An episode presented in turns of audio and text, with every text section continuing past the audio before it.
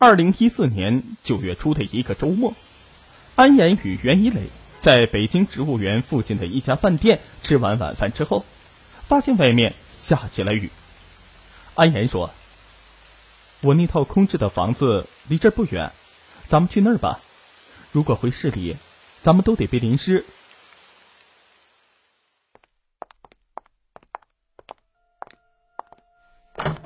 安岩和袁一磊。来到那套房子，发现屋里开着灯，从卧室里面传来说话声。安岩有些害怕的说：“怎么会有人呢？”袁一磊搂住他说：“别怕，我去看看。”安岩跟在袁一磊的后面来到卧室，当他们轻轻推开门，竟然看到儿媳妇肖娜和一个男人赤身裸体的躺在床上。安岩气愤的指着肖娜说。你怎么能干出这种不要脸的事情？肖娜又惊又羞又怕，立即用被子裹住身子，并示意那个男人赶紧走。安言对肖娜说：“你把衣服穿上，我们在客厅等你。”肖娜出来之后，安言问他：“那个男人是谁？你们什么时候好上的？”肖娜低着头说：“我们刚认识一个月。”安言说。鹏鹏出国不到半年，马上就回来了，你就耐不住寂寞了吗？你太不知羞耻了！面对婆婆的训斥，肖娜是无言以对。她和丈夫许鹏是三年前认识的，他是一家饭店的领班，在设计研究院工作的许鹏和同事到饭店来吃饭，两人一见钟情。二零一三年春节，他们步入婚姻，许鹏研究生毕业。俊朗帅气，父亲在世时是大学教授，母亲是医生，家境非常好。而大专毕业的肖娜生活在单亲家庭，母亲是一名下岗工人，所以能嫁给这样优秀的丈夫，肖娜非常的庆幸。二零一四年五月，肖鹏的单位派他到美国进修半年。一个月前，肖娜被朋友拉去 K 歌。一个叫王希的男人对她是大献殷勤，肖娜对王希印象不错，加上喝了一些酒，便没有把持住自己，跟着他去了一家酒店。后来他们又约会了几次。昨天，王希又约肖娜见面，由于第二天她正好去香山附近办事，想到婆婆在香山附近有套空房子没人住。于是，肖娜便找出了家里的一把备用钥匙，没想到，自己出轨的一幕竟然被婆婆撞见了。肖娜很怕婆婆会把这件事情告诉许鹏，她与王熙只是逢场作戏，互相填补感情的空虚，从没有想过要和许鹏离婚。可婆婆，却说出了让她胆战心惊的话：“我要让鹏鹏和你离婚。”肖娜急了，如果离了婚，她恐怕再也找不到像许鹏这样条件好的男人。她跪在婆婆面前哀求道：“妈，我求你了，以后我一定会好好孝顺您，为您养老送终的。”可是安言根本不为所动，扭过脸说：“你说什么也没用。”肖娜一看婆婆如此的坚决，也豁出去了。她对婆婆说：“既然您不肯原谅我，那我也不给您留情面了。许鹏一定不知道，您和袁叔叔跑到这里来过夜吧？如果我把这件事情告诉他，你想过会有什么后果吗？”安言的脸色一下子就变了，他指着肖娜说：“你要是敢告诉他，我就跟你拼命！”安言知道肖娜是抓住自己的软肋了。原来，袁一磊曾是安言丈夫许建国的朋友，一直没结婚，经常到他们家来玩。渐渐的，袁一磊和安言越过了最后的底线。后来，他们的事情被许建国发现了。二零零二年六月的一天，他们在家里约会时被许建国堵在了床上。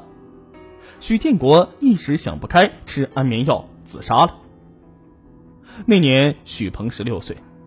他无意中得知了父亲自杀的真相，从此视袁一磊为杀父仇人，坚决阻止母亲再与他来往，并以断绝母子关系来要挟。安言知道，独生儿子性格刚烈，只好表面上答应了儿子，与袁一磊的交往转到了地下。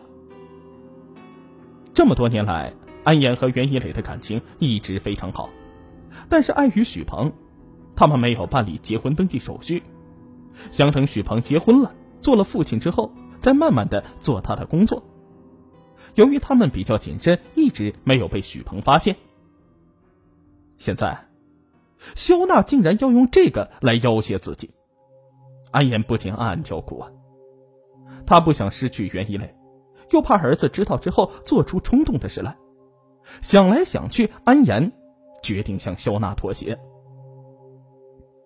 一对婆媳因为各自有短处握在对方手中，便做出了一个约定：互相保守秘密，谁都不向许鹏透露半个字。二零一四年国庆节，许鹏回国了，给妻子买了许多的礼物，肖娜更加愧疚了。发誓与王希彻底断了联系，可是王希却三天两头给他打电话要求见面，并说他们不破坏彼此家庭，只做情人。肖娜舍不得王希的浪漫多情，又不想失去婚姻，无比纠结中，她决定既维持婚姻，又与王希暗中来往。许鹏回来的第二天，拉着肖娜去看安言。安言打开门，见到儿子，显得有些慌乱。许鹏没有发现母亲的异样，而肖娜却看得清清楚楚。他猜想可能是袁一磊在家里。这时，安言向肖娜投以求助的目光，并做了一个暗示。肖娜赶紧找借口说手机落在车里了，让许鹏下楼去拿。袁一磊于是趁机溜走了。第二天。安言打电话给肖娜，让她悄悄来家里一趟。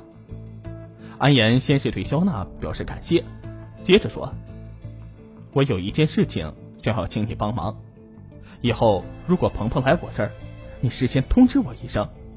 如果打电话不方便，就给我发个短信，以免让他撞到你袁叔叔。”肖娜正为王熙约会时无法找借口而发愁，婆婆求她。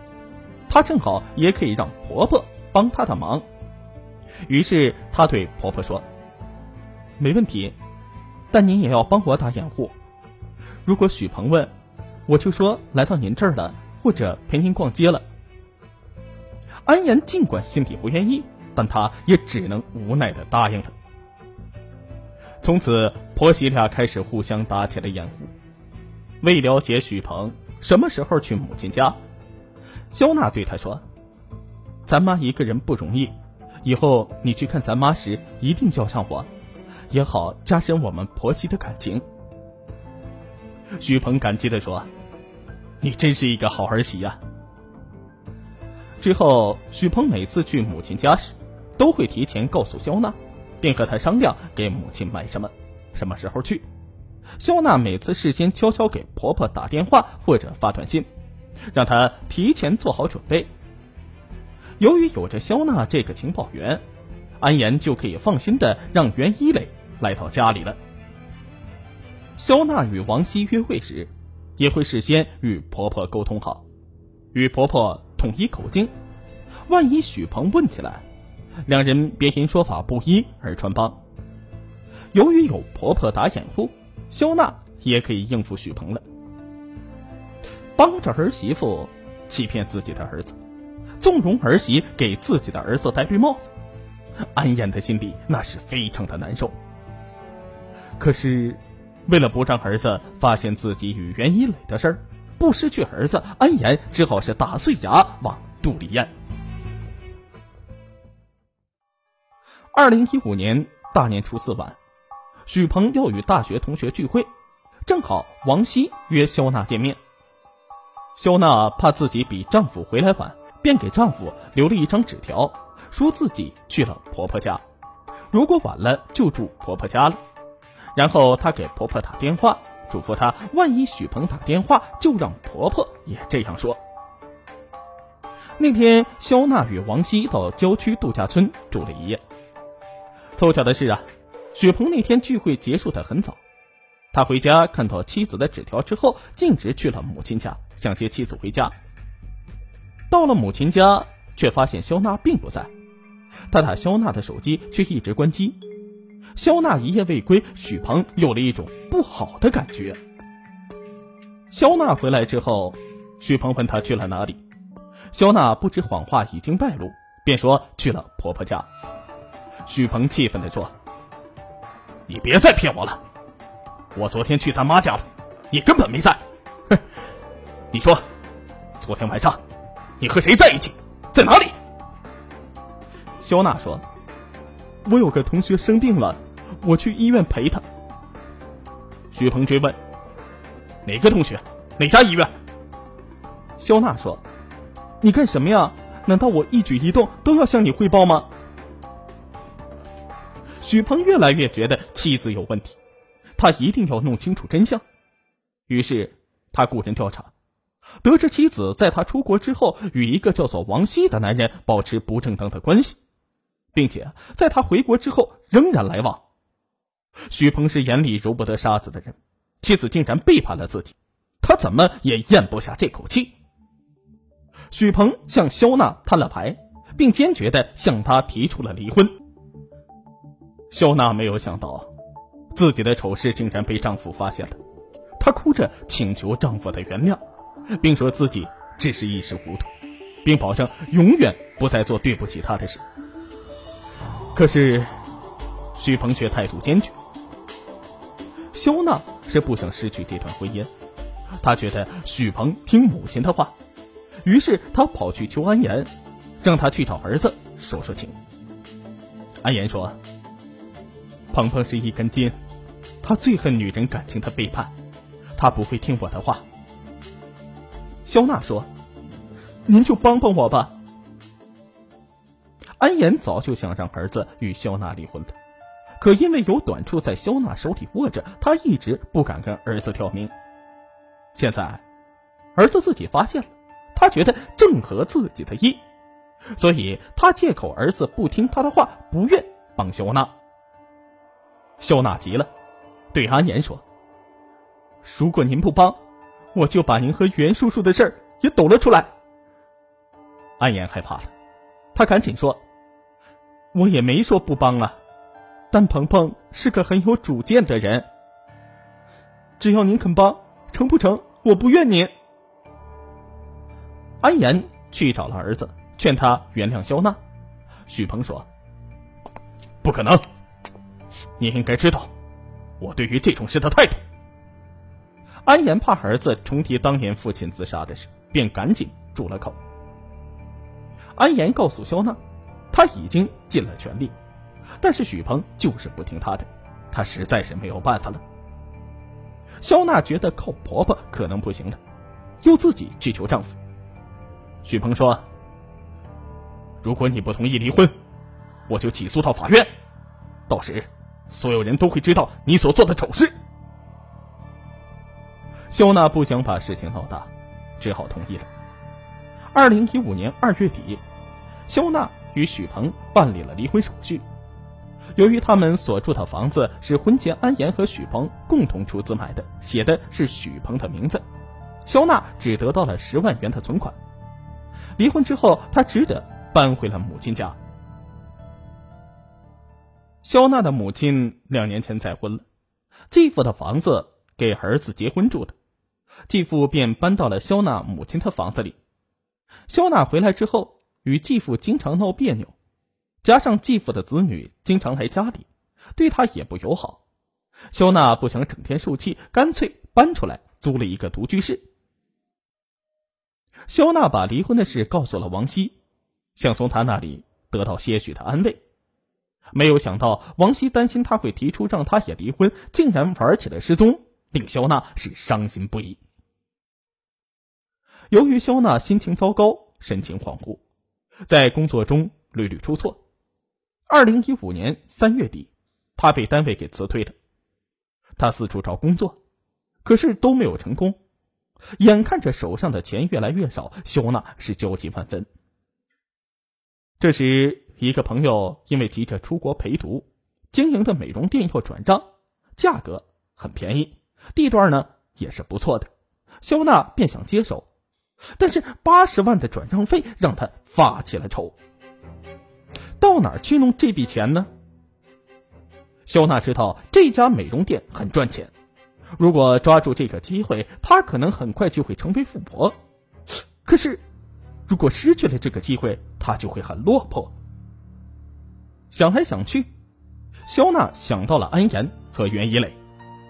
她记起曾经看到袁一磊开的是一辆奔驰轿车，而袁一磊的穿着也能看得出他非常有钱。他还发现安岩戴过一个价值不菲的翡翠桃心坠，应该是袁一磊送的。既然袁一磊这么有钱，何不利用掌握他们的秘密，从他们那里要一笔封口费呢？反正现在自己已经与许鹏离婚了，也不怕他知道自己的事儿，所以也不需要安言为自己保守什么秘密了。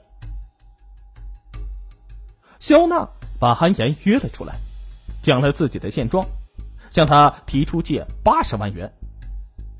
安岩吃惊的说：“八十万，我哪来的八十万呢？”肖娜说：“袁叔叔有啊。”他是他，我是我，我从不要他的钱。肖娜摇了摇头，未必吧。就算您没有要过他的钱，但借总可以吧？安言说：“我不会向他借钱的。如果您不肯帮我的忙，那我就没有必要再替您保守秘密了。”安言着急的问：“你想干什么？你应该清楚啊。”安言赶紧说：“你，你容我再考虑考虑。”安言感到很为难的。这些年，他与袁一磊的交往非常的单纯，他不希望感情掺杂过多金钱的因素。尽管袁一磊公司做的很大，资产几千万，但是他再难也不向他张口。袁一磊送他贵重的礼物，他也要埋怨他半天，让他不要乱花钱。正因为他对金钱的超脱。也让袁一磊这么多年来对他的感情一直没有变，而且更加深了。所以安岩不想破坏自己在袁一磊心目中的形象，绝不能向他提钱的事儿。两天之后，肖娜问安岩考虑的怎么样了，安岩只好找借口拖延，说袁一磊出国了，等他回来再商量。肖娜哪里等得及呀？他一次次的催安岩想别的办法。二零一五年五月的一天，他在街上看到安言和袁一磊在一起。原来安言在骗自己，肖娜不仅是怒从心生了。肖娜找到安言，质问他为什么骗自己，并威胁说：“如果你不马上把钱给我，我就去找许鹏，把你和袁一磊的事情告诉他，到时……”看他还认不认你这个母亲？肖娜的话让安言害怕至极，他提出把自己的全部积蓄三十万元给肖娜，让肖娜放过他。可是肖娜咬死了要八十万。肖娜每天几个电话催，安岩被逼的那是焦头烂额。二零一五年五月十七日，肖娜再次找到安岩，当着他的面要给许鹏打电话。安岩吓得赶紧拦住了他，并答应尽快给他钱。肖娜给他下了最后通牒，只给他三天的时间。那两天，安岩整夜做噩梦，精神都要崩溃了。肖娜就像个幽灵，可怎么样才能彻底摆脱他呢？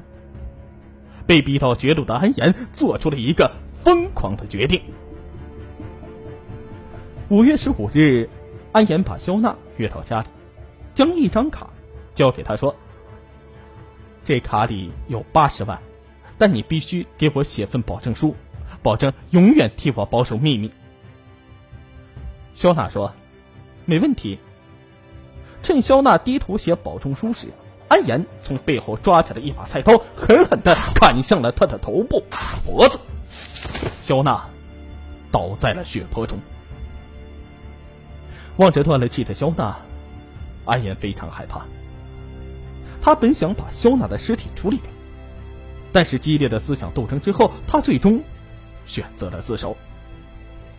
二零一五年十月，安岩因为涉嫌故意杀人罪被北京检察院提起公诉。